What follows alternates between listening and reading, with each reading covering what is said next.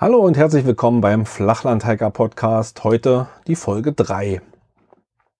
Ich beginne heute mal mit dem Vorlesen von Kommentaren. Habe ich auf die letzten Folgen insgesamt drei Stück bekommen. Etwas länger her inzwischen, das war schon für Folge 1, hat der Daniel oder auch Brombeerfalter mir geschrieben.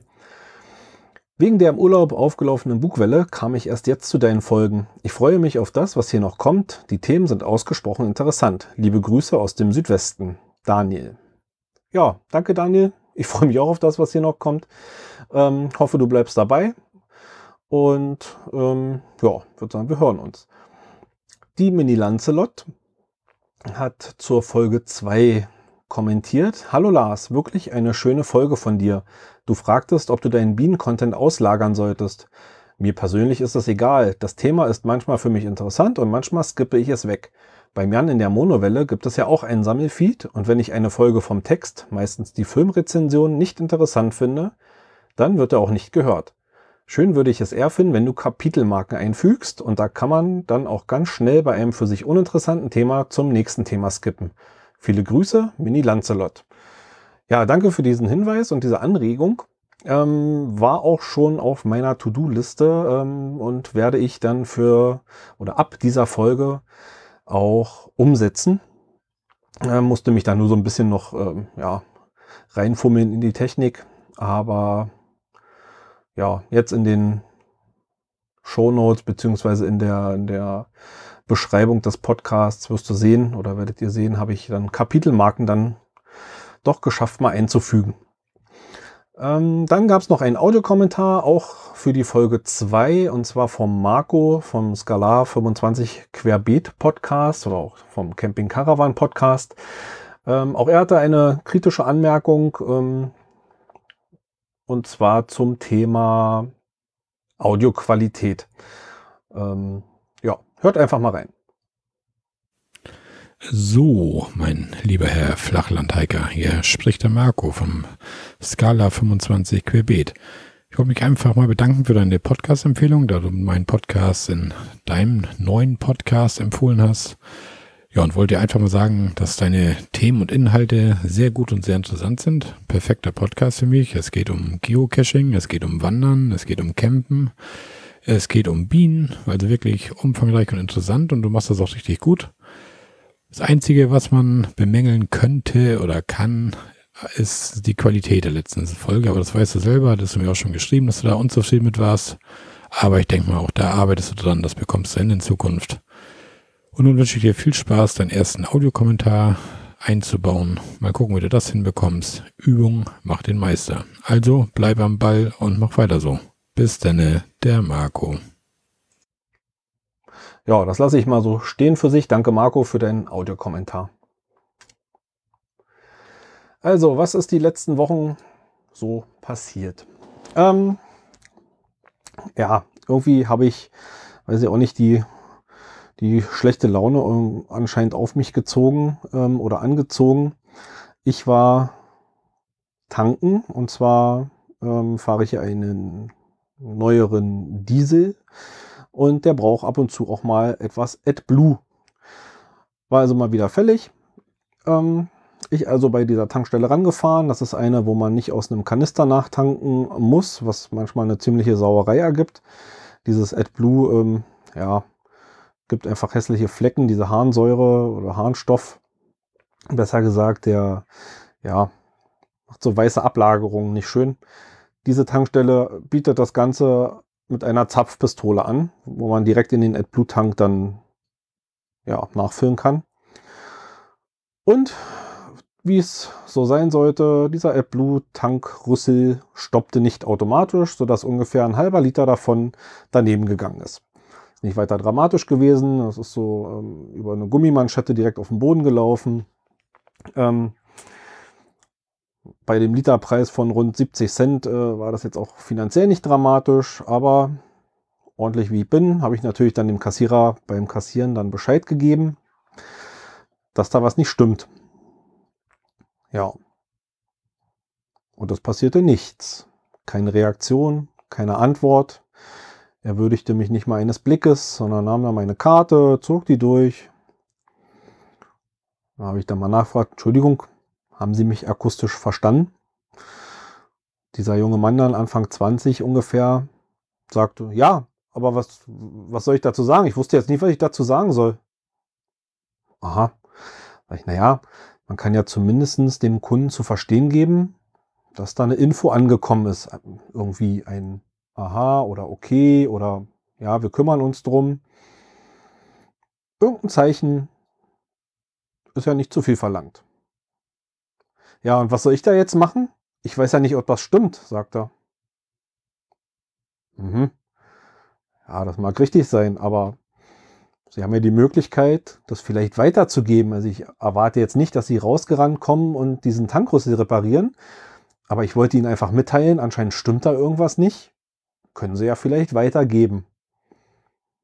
Hm, naja, ich weiß ja trotzdem nicht, ob das stimmt. Vielleicht haben Sie das auch bloß falsch bedient. Okay, dachte ich. Also ich bin jetzt kein großer Verfechter davon, der Theorie, dass der Kunde jetzt König ist und irgendwie überschwänglich freundlich behandelt werden muss. Aber ich für mich habe dann doch die Entscheidung getroffen, gibt ja noch andere Tankstellen. Ähm, das fand ich jedenfalls ziemlich daneben. Aber gut, da muss man dann einfach anscheinend seine, seine Kundenmacht ausnutzen und einfach dann die nächste Tankstelle suchen. Ich denke mal, das wird nicht nur mir passiert sein, sondern auch noch ein paar weiteren. Mal gucken.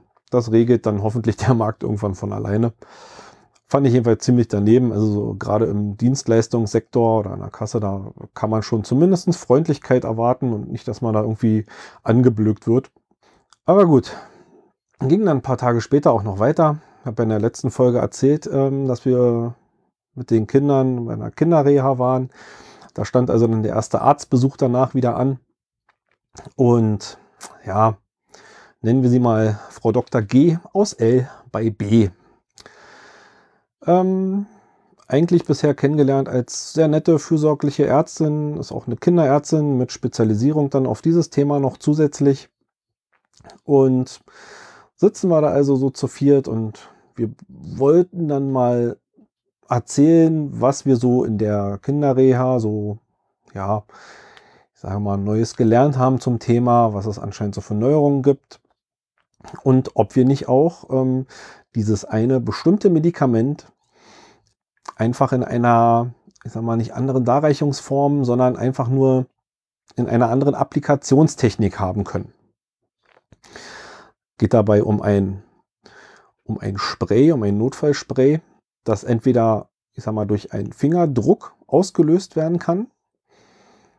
Das ist so die übliche und billigste Variante, wo die Krankenkassen sich natürlich darüber freuen. Aber dann gibt es auch eine wenige Euros teurere Variante, wo das Ganze anders ausgelöst wird. Und zwar durch das Einatmen ähm, ja, wird quasi die ähm, eine Federdruck gelöst und dadurch das Medikament appliziert, sodass man automatisch beim Einatmen dieses Medikament aufnehmen kann.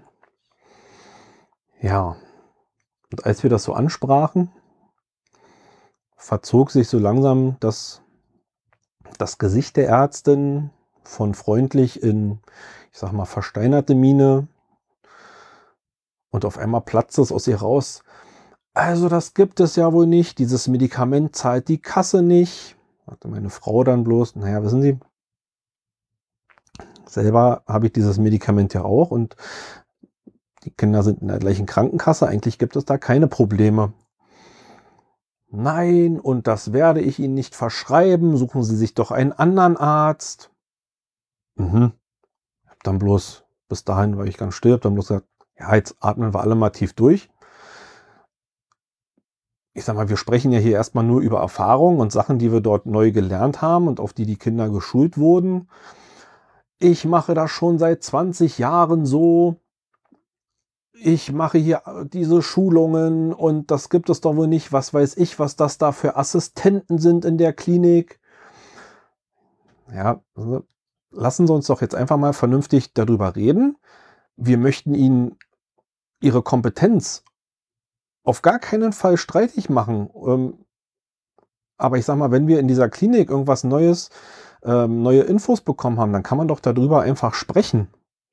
Und ähm, zumal das waren jetzt auch nicht, ich sag mal, junge Assistenzärzte, sondern der Professor und Leiter der Klinik, der diesen, der diese Sache da vorgestellt hat. Und ja, das gibt es hier trotzdem nicht. Ich werde Ihnen das nicht verschreiben. Verlassen Sie jetzt bitte meine Praxis.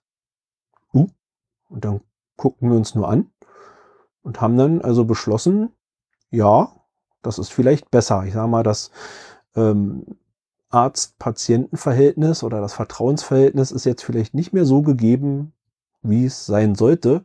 Wir wissen nach wie vor nicht, was in dieser Ärztin gefahren ist. Ähm, aber spätestens ab dem Kommentar, naja, das machen wir hier schon immer so, war es dann auch vorbei. Das ist also ein Argument, damit kann man mich wirklich jagen. Also das, das hasse ich wie die Pest. Es gibt überall einen Fortschritt, wahrscheinlich gerade in der Medizin. Und wir machen das schon immer so, ist für mich also der Punkt, wo ich mir denke, oh, gut, hier ist also wirklich Feierabend. Nicht nur, aber gerade auch beim Arzt. Und das war dann der Punkt, alles klar, auch hier suchen wir uns dann also einen neuen Arzt. Ich meine, die wollen Geld mit uns verdienen. Ähm, und das machen sie nicht ganz schlecht offensichtlich. Ist auch kein Problem. Also haben wir uns eine neue Praxis gesucht. Ähm, die Arzthelferinnen haben uns da ein bisschen leid getan. Die wussten auch gar nicht, was jetzt gerade passiert, dass ihre Chefin da so raushaut. Ähm, ja, keine Ahnung, ob sie nur einen schlechten Tag hatte oder unter Stress stand, aber sowas geht natürlich gar nicht. Und das fand ich wirklich also ziemlich daneben.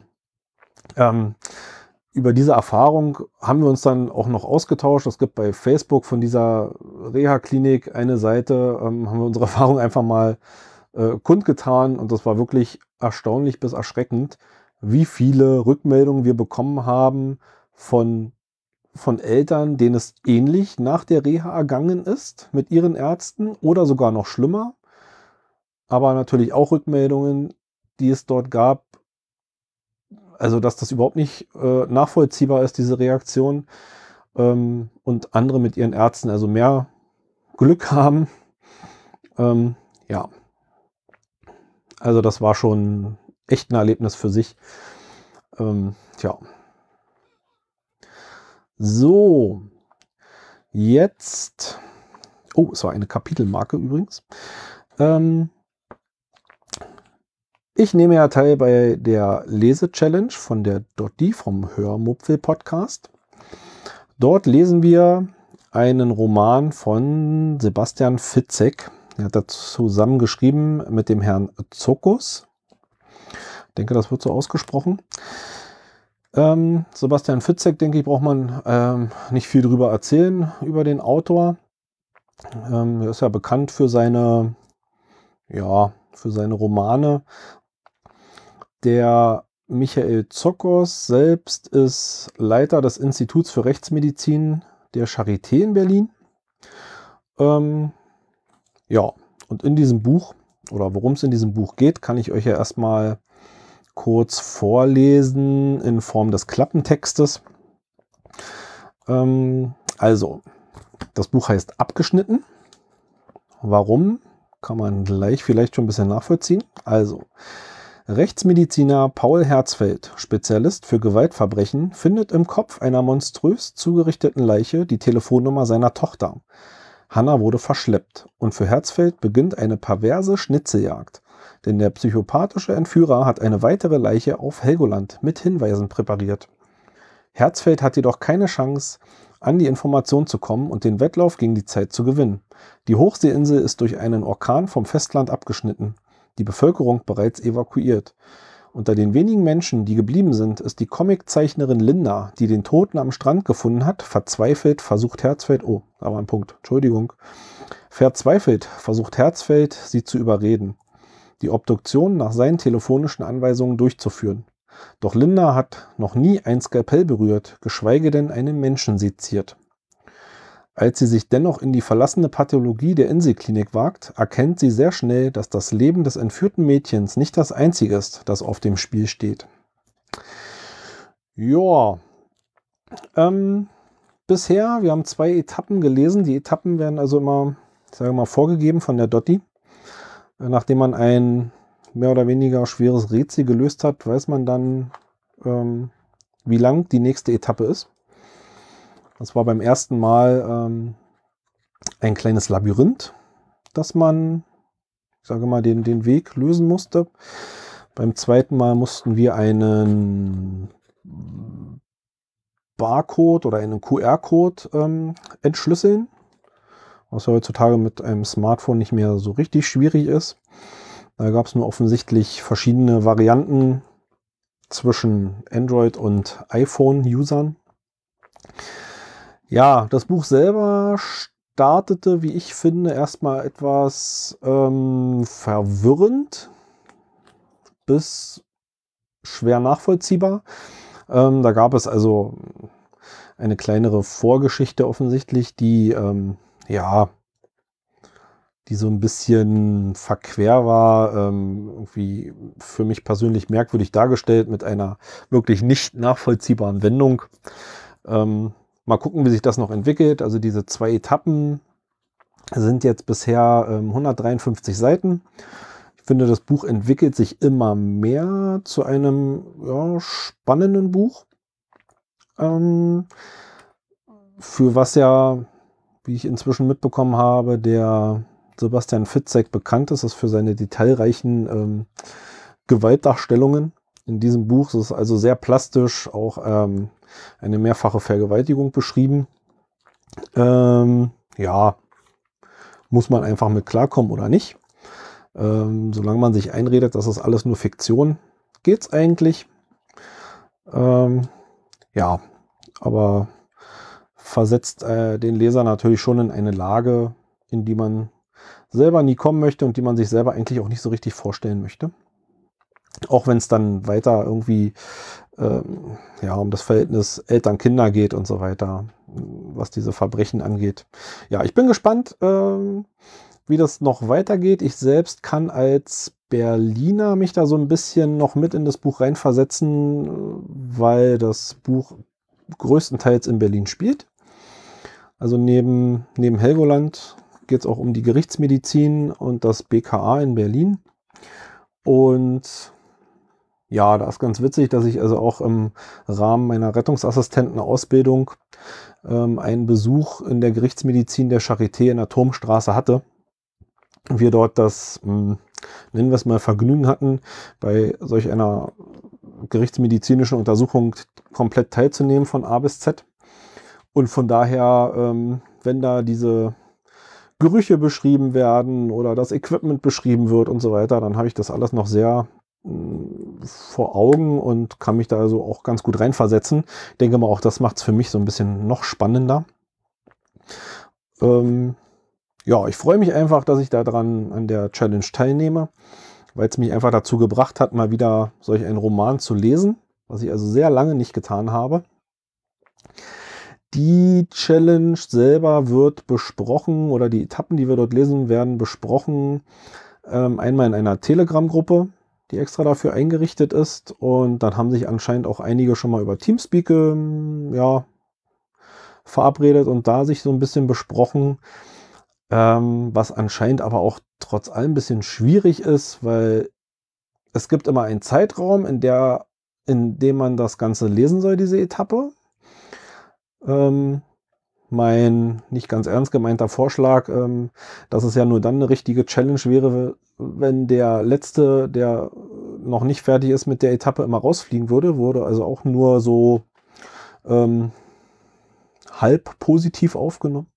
Ähm, ansonsten ist halt das Schwierige immer, dass ähm, einige sind schon fertig, die anderen noch nicht. Die fangen auf den letzten Drücker an, meistens immer die gleichen. Ähm, ja, die wollen dann natürlich noch nicht, dass man spoilert und ja, ich sage mal, es gibt so dann doch die ein oder andere Diskussion. Ich will jetzt nicht von Zickigkeit untereinander sprechen, aber das scheint so ein bisschen schwierig noch zu sein. Ähm, ja, ich weiß nicht, ob das schon immer so war in der, der Gruppe, in der Lese-Challenge-Gruppe. Also ich würde mir da ein bisschen größeren Austausch wünschen. weiß aber auch noch nicht so richtig, wie man das jetzt besser handhaben sollte. Ähm, bin ich mal gespannt, wie es noch weitergeht. Alles in allem bin ich trotzdem froh, mitgemacht zu haben oder mitzumachen. Geht ja noch ein Weilchen. Ähm, und bin, wie gesagt, gespannt, wie sich das ja, weiterentwickelt. Ich werde euch das Buch mal in den Shownotes verlinken. Ähm, ich lasse den Quatsch mal, mache daraus keinen Affiliate-Link bei Amazon. Ähm, meine Empfehlung wäre sowieso, so wie ich es gemacht habe, holt es euch aus der Bücherei. Das spart Ressourcen, das spart Geld. Ansonsten könnt ihr ja sowohl bei Amazon als auch bei anderen äh, Secondhand-Shops, äh, ich nutze da meistens Rebuy oder Medimobs, das Ganze auch noch gebraucht kaufen, das spart auch noch Geld. Wie gesagt, braucht nicht jeder sich ein neues Buch kaufen, bin ich persönlich der Meinung. Manch einer mag ja gebrauchte Bücher nicht, aber denkt dran, das spart halt wirklich Ressourcen und vor allem eine Menge Geld. Ähm, ja, bei Rebuy habe ich letztens auch ein Buch gekauft, ähm, war als gebraucht angepriesen. Statt 20 Euro, glaube ich, waren es dann für 10, 11 Euro, wurde versandkostenfrei verschickt und im Endeffekt ist das Original verpackt angekommen, noch eingeschweißt. Also da hat man auch manchmal ein bisschen Glück. Und bisher habe ich eigentlich mit den Beschreibungen des Zustands bei diesen Gebrauchthändlern ähm, keine Probleme gehabt. Ich denke, da kann man drauf vertrauen. Gibt auch noch einige mehr, aber mit den dreien, also sowohl bei Amazon gebraucht kaufen als auch bei Rebuy oder Medimobs, habe ich persönlich immer gute Erfahrungen gemacht. Und ja, von daher kann ich das auch bloß so empfehlen. So, was gibt es ansonsten noch als Bienen-Update? Ähm, teils gute, teils schlechte Nachrichten. Ich habe, so wie es aussieht, nur noch drei überwinterungsfähige Völker. Ähm, ich habe ja zwei Völker noch vereinigt oder vier Völkern zu zweien gemacht. Diese Völker sind also auch nicht mehr, so wie es aussieht, überwinterungsfähig. Als überwinterungsfähig gilt ein Bienenvolk, wenn es mindestens mit 5000 Bienen in den Winter geht. Das ist schon nicht sehr viel. Ähm, das werde ich in den nächsten Monaten, also spätestens zur Winterbehandlung der, der Varroa-Behandlung dann nochmal sehen, ähm, ob diese Völker über den Winter kommen werden. Es haben komischerweise alle verbliebenen fünf das Futter super abgenommen, obwohl das relativ spät war. Ähm, aber diese zwei vereinigten Völker, die da noch übrig geblieben sind, die sind einfach noch weiter zusammengebrochen. Es ist mir persönlich nicht ganz klar, warum. Vielleicht gab es da noch mal einen Königinnenverlust. Ohne Königin passiert da dann gar nichts mehr im Herbst leider. Ähm, ja, also das, da wird es dann spätestens ähm, um Weihnachten rum ein neues Update zu geben. Um Weihnachten rum ist normalerweise die einzige und beste Zeit, die Völker nochmal gegen die Varroa-Milbe zu behandeln. Einfach weil zu dieser Zeit dann, und zwar ungefähr drei Wochen nach dem ersten Frost, die Völker nochmal behandelt werden können. Ja, und da wird im Endeffekt nur der Deckel nochmal aufgemacht, behandelt, wieder zugemacht und alles, was den Jahreswechsel überlebt, sagt man so als Faustregel, überlebt dann auch bis zum nächsten Frühjahr. Ähm, auch da gibt es natürlich ein paar Ausnahmen, aber wie gesagt, so als grobe Faustregel geht das. Ja, ist natürlich sehr, sehr ärgerlich, dass ich von acht Völkern auf drei runtergegangen bin, zwangsläufig. Ähm, das bedeutet vor allem, dass es nächstes Jahr eher weniger Honig gibt, sondern ich das Frühjahr nutzen muss, um die Völker wieder zu vermehren. Prinzipiell kein Problem. Man kann aus einem überwinterten Volk so ab Ende März, Anfang April, je nach Witterung, ähm, dafür sorgen, dass aus einem starken Volk locker drei, vier neue werden, die dann bis zum Herbst wieder Überwinterungsstärke erreichen. Aber die schaffen es dann natürlich nicht, im Sommer auch noch Honig zusätzlich zu sammeln, den man dann wieder wegnehmen kann. Sondern diese Zeit und diesen eingesammelten Honig brauchen die Völker dann selber, um überhaupt erstmal wieder zu wachsen, man muss sie sogar noch zufüttern, damit sie also so stark werden den Sommer über, damit das wieder läuft. Mal sehen, vielleicht werde ich ja noch den einen oder anderen Schwarm einfangen können, um mich noch ein bisschen von der Imkerei wieder zu vergrößern. Aber das Hauptaugenmerk liegt also wirklich darauf. Völkervermehrung im Frühjahr. Hm, eine Jungimkerin, der ich auch noch ein, zwei Völkchen versprochen habe, möchte ja auch noch ein bisschen was haben. Äh, auch da sind Ableger ja, versprochen und zugesagt. Ähm, und von daher, also von Honig nächstes Jahr kann ich mich wahrscheinlich leider verabschieden oder sehr, sehr, sehr geringe Mengen nur haben. Aber gut, so ist das halt. Da ist die Imkerei nicht ausgenommen. Jede andere Landwirtschaft, da kann das genauso passieren. Muss man einfach mit klarkommen und ich versuche jetzt das Beste draus zu machen. Und das ist halt wirklich im Frühjahr die Völkervermehrung. Ja, so viel dazu. Ich denke mal, das reicht für heute. Wir sind bei rund 24, hm, 25 Minuten. Ich freue mich über weitere Kommentare. Spart damit bitte nicht. Ähm, freue mich über alles, was ihr schreibt, was ihr mir als Audiokommentar sendet. Ähm, macht einfach mit. Und ansonsten bleibt mir nur, euch eine schöne Zeit zu wünschen. Bis zum nächsten Mal. Macht's gut. Música